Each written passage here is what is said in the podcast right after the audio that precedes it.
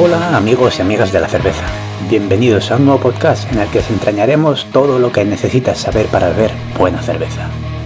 Bienvenidos a La Birra es así.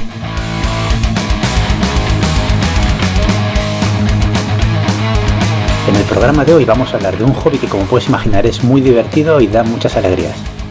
Además de que nunca te van a faltar amigos para compartir una cerveza. Estoy hablando del cervecero casero o home brewer. Lo primero aclarar que un cervecero casero, también llamado home brewer, es alguien que hace su propia cerveza en casa, o donde pueda. Aclaro esto porque ya me insinuó algún amigo que él también era cervecero casero, sobre todo los domingos sin salir de casa, bebiendo una cerveza tras otra mientras veía el fútbol. Y no, eso no es un cervecero casero. Este hobby es un hobby que tiene sus orígenes en los países anglosajones, con más tradición cervecera y que poco a poco se ha ido extendiendo por todo el mundo. Sus inicios datan de alrededor de la década de los 70 del siglo pasado, en parte motivados por la falta de oferta de cervezas de calidad, y en un ambiente social donde el movimiento hippie con una visión anticapitalista impulsaba a poner en práctica la expresión del do it yourself o hazlo por ti mismo. Aquellos pioneros del homebrewer en Norteamérica fueron los fundadores de las primeras fábricas de cerveza artesana americana o craft beer, como es el caso por ejemplo de la mítica New Albion, fundada en 1976, o Sierra Nevada, fundada en 1980. El boom de la cerveza artesana de la mano de los cerveceros caseros ya lo conocemos todos. Sin embargo, parece ser que a día de hoy en Norteamérica se está empezando a notar una disminución en personas interesadas en hacer cerveza, o por lo menos una disminución en la cantidad de litros de cerveza casera que producen. Por lo que el número de tiendas de insumos cerveceros, es decir, nuestros proveedores de ingredientes y material para hacer cerveza, está disminuyendo a pasos agigantados. Esta disminución en la cantidad de tiendas de insumos cerveceros se está dando en la misma proporción en la que surgen nuevas cerveceras. Y es que si aumenta la oferta de cervezas de calidad y los precios de las cervezas artesanas se ajusta más debido a la feroz competencia, pues para qué molestarse en hacer cerveza, ¿verdad? Y es que aunque parezca mentira, los mayores consumidores de cerveza artesana son los propios cerveceros caseros. Pero en España, sin embargo, tenemos actualmente un panorama diferente. Los precios de la cerveza no parece que vayan a bajar, al contrario. Además, los precios de las materias primas están subiendo mucho, al igual que el de los gastos fijos, como el precio de la luz y el del gas. La Asociación de Cerveceros Caseros Americanos ronda alrededor de los 45.000 socios. En España esta fiebre por hacer nuestra propia cerveza no empezó hasta finales de los años 90 a principios del 2000. La Asociación de Cerveceros Caseros Españoles fue creada en el año 2009 y dada de alta en Cartagena, Murcia. Su número de socios oscila entre los 1000 y los 1200. Teniendo en cuenta que en Norteamérica hay una población de 606 millones de personas y en España hay 47 millones de personas, Proporcionalmente a la población, por tanto, en Norteamérica hay más del triple de cerveceros caseros. El cervecero casero como estereotipo suele ser una persona muy activa, inquieta y que le gusta cacharrear y, o gastarse el dinero en artículos caros y brillantes. Además suele tener interés en diversas actividades relacionadas con el homemade o el hecho en casa. Y es que es raro el cervecero casero que no haya experimentado también con, por ejemplo, haciendo pan, haciendo queso fermentando alimentos en busca del mejor probiótico casero, como para hacer chucrú o sauerkraut, hacer jabón, yo que sé, en definitiva, cualquier actividad que sirva para llenar de trastos el trastero.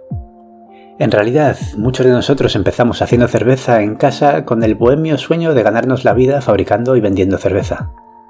También lo veíamos, ilusos de nosotros, como una manera de ahorrarnos dinero en cerveza. Pero lo que no cabe duda es de la satisfacción que produce el saber hacer tu propia cerveza y que además esté buena. Que sirva como excusa para juntar a los colegas o incluso para regalar con todo el cariño del mundo. Los comienzos del cervecero casero son difíciles y hay que tener en cuenta muchos factores a la hora de hacer cerveza. Lo más importante podría decir que es la limpieza, lo mejor, eso sí, para la primera vez es que tengas escrito un guion con todos los pasos que tienes que dar y que apuntes las mediciones de tus resultados para ir mejorando. Para empezar a hacer cerveza es recomendable antes que leas todo lo que puedas por internet y en foros como el de la ACCE. En la página web de la Asociación de Cerveceros Caseros Españoles tienes un artículo titulado La primera vez, que es un tesoro para guiar nuestros primeros pasos como cerveceros caseros. También a día de hoy se han traducido muy buenos libros, por lo que ya no estamos obligados a sufrir leyendo en inglés, al menos yo.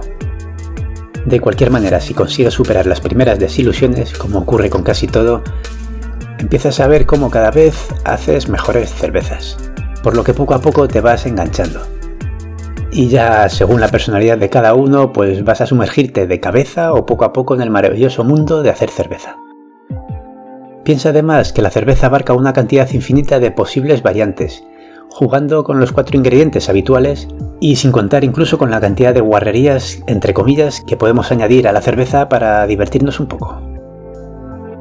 Hace unos 10 años más o menos cuando yo empecé ya existía la página web de la Asociación de Cerveceros Caseros Españoles, algo que me facilitó muy mucho las cosas.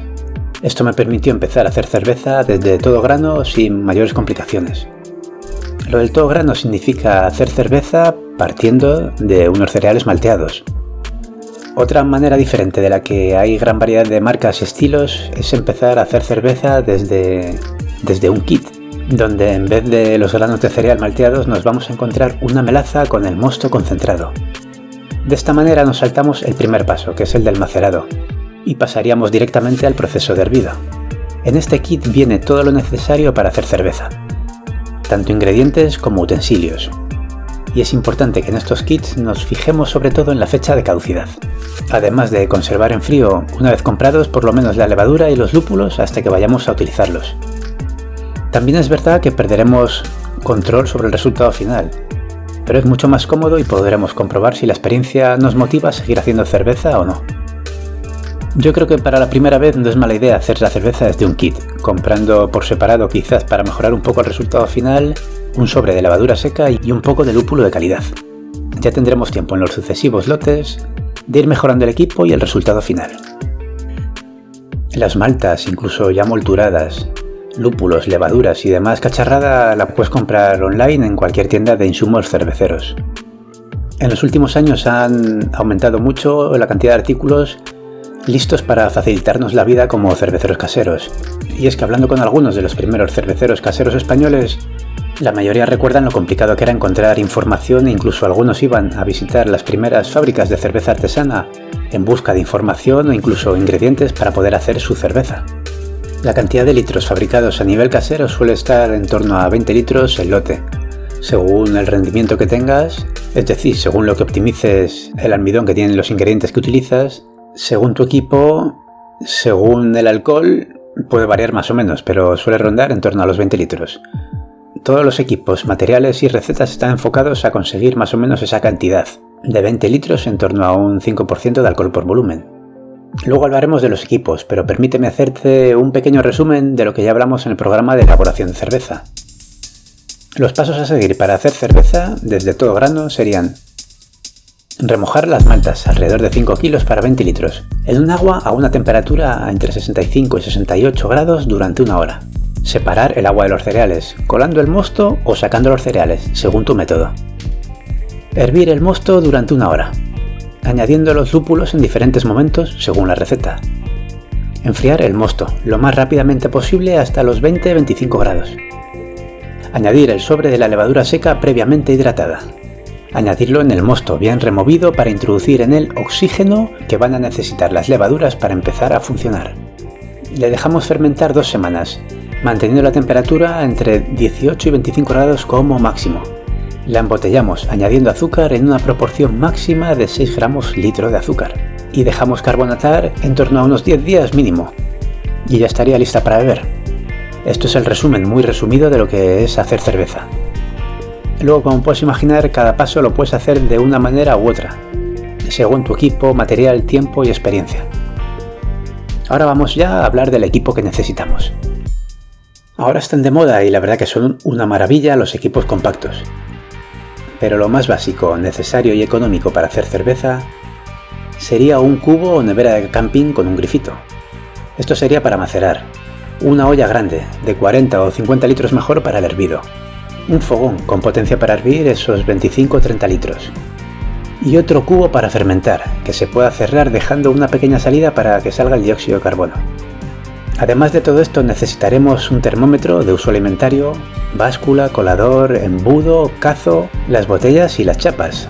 También puede venir bien un tubo de plástico.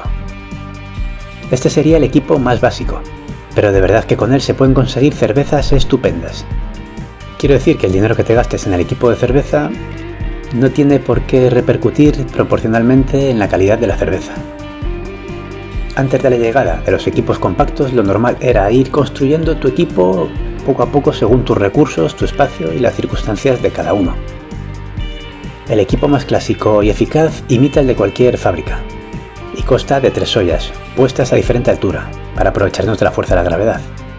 La olla más alta sería para calentar el agua y tratarla. La siguiente sería el almacerado, y la tercera para hervir.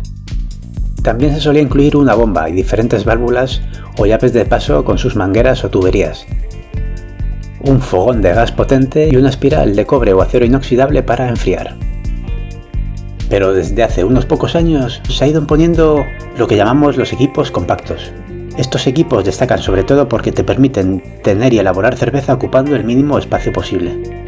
Su capacidad normalmente es de 30 litros, pero os podéis imaginar que después del evaporado, del mosto absorbido por el lúpulo y cantidades residuales que nos quedan en el fondo de la, de la olla o en las mangueras, la cantidad final suele estar alrededor de los 20 litros. Los fermentadores y el resto de material cervecero también están pensados para esa cantidad de cerveza. Voy a describir los puntos a favor de estos equipos compactos. Por ejemplo, el primer punto muy a su favor es la exactitud con la que clavan las temperaturas y los tiempos. También conseguimos un mayor rendimiento en cantidad alcohólica o en litros finales, ya que son equipos muy optimizados, controlados por pequeñas centralitas electrónicas llamadas PID, P y. El espacio que ocupan también es importante, sobre todo a la hora de guardarlo, ya que suelen ser muy pequeños porque se encajan los componentes unos dentro de otros.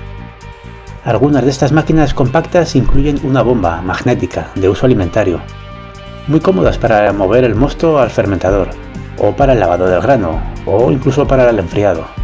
Y es que otra de las ventajas que tienen la mayoría de estas máquinas es el sistema de enfriado, que se conecta a la bomba y por un sistema de contracorriente que consiste en un pequeño tubo dentro de otro por el que circula el mosto caliente en uno y el agua fría por el otro, por medio de un intercambio térmico el mosto se enfría y el agua se calienta hasta que se igualan las temperaturas.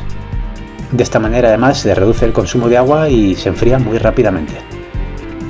Los inconvenientes, que también los hay de estas máquinas, son dos principalmente. El primero es el, de la limpieza, ya que al tener más válvulas, tubos y rincones oscuros, la limpieza es más complicada y hay que prestarle más atención. El segundo punto negativo podría ser el precio, pero tampoco tanto, porque si intentas hacer tu propio equipo cervecero y tu objetivo es el de que sea una máquina igual de completa y eficaz que estos equipos compactos, al final la diferencia de precio no es tanta. De todas formas, hoy en día ya hay máquinas compactas para todos los bolsillos, que van desde la más económica, como por ejemplo la Klarstein, que ronda sobre los 350 euros y que por contra tiene una menor potencia en calentado y, no viene con sistema de enfriado. Luego otra máquina muy popular y de las más utilizadas es la Greenfather. Su precio está alrededor de los 800 euros y contiene todo lo necesario además de una aplicación para diseñar y copiar recetas y enviarla por Bluetooth a la máquina, haciendo el proceso mucho más cómodo. Y para los más caprichosos también hay un artículo efectivamente que es la lujosa y legendaria Brown Meister. Esta tiene wifi, pantalla táctil y una camisa de enfriado para mayor comodidad en el proceso de limpieza. Eso sí, todo por alrededor de 2.000 euros. Bueno, y vamos con la cata de la Golden Drag Classic. Es una Belgian Dark Strong Ale. Tiene 10,5 grados de alcohol por volumen en una botella de 33 centilitros. Según la marca tiene una fermentación secundaria hecha con levaduras de vino. Esta cerveza tiene color marrón, cobrizo, ligeramente turbia, espuma persistente, de color canela, burbuja fina. Se forman también unas lágrimas de alcohol en el vaso.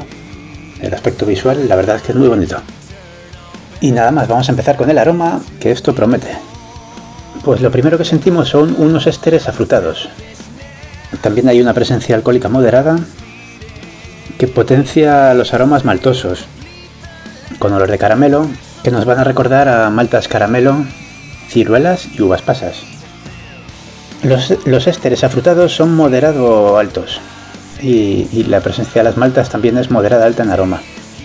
Lúpulo muy bajo aroma terroso. Y nada, sin diacetilo, ni DMS. Así que vamos a dar el primer trago. Lo primero que, que nos viene en trago son unos ésteres afrutados, moderado altos, que nos recuerdan a ciruelas pasas, a uvas pasas. También hay una presencia de fenoles especiados que a mí me recuerdan al clavo. En maltas encontramos maltas caramelo, que aportan algo de dulzor. Esa presencia de maltas es media alta y nos recuerdan a, a pan tostado, a caramelo, corteza de pan. También está la presencia alcohólica, que aunque está bien integrada, se nota cierto calor al tragar. En lúpulos, bajo sabor terroso. La verdad es que la cerveza es muy compleja, esa mezcla de esteres afrutados que nos recuerdan a los frutos secos como uvas pasas, mezclado con los fenoles especiados, con el clavo, y esa presencia alcohólica para dar complejidad hacen de esta cerveza una cerveza muy compleja. También está la presencia de las maltas caramelo, que ayudan a dar todavía más complejidad y más presencia a los cereales. Cierto dulzor en trago, pero que desaparece inmediatamente con la presencia de alcohol y, con un final muy seco. El equilibrio es claramente maltoso y el retrogusto es esteroso, impulsado por la importancia que las cervezas belgas dan a la levadura. Una cerveza muy agradable de invierno, de postre, muy compleja, con mucho contenido alcohólico, pero peligrosamente fácil de beber. La verdad es que es una estupenda cerveza belga. Y nada más, esto ha sido todo. Espero que te haya parecido interesante y si es así, por favor compártelo con tus amigos y en las redes sociales. La semana que viene vamos a hablar de las maltas, uno de los ingredientes principales para hacer cerveza. Y cataremos una cerveza alemana, de Aginger, la Keller Beer. Así que nada más, muchas gracias por escucharme y nos vemos en el próximo programa. A ver si entre todos conseguimos hacer de este mundo un mundo cervecero mejor. Muchas gracias y salud. Chao.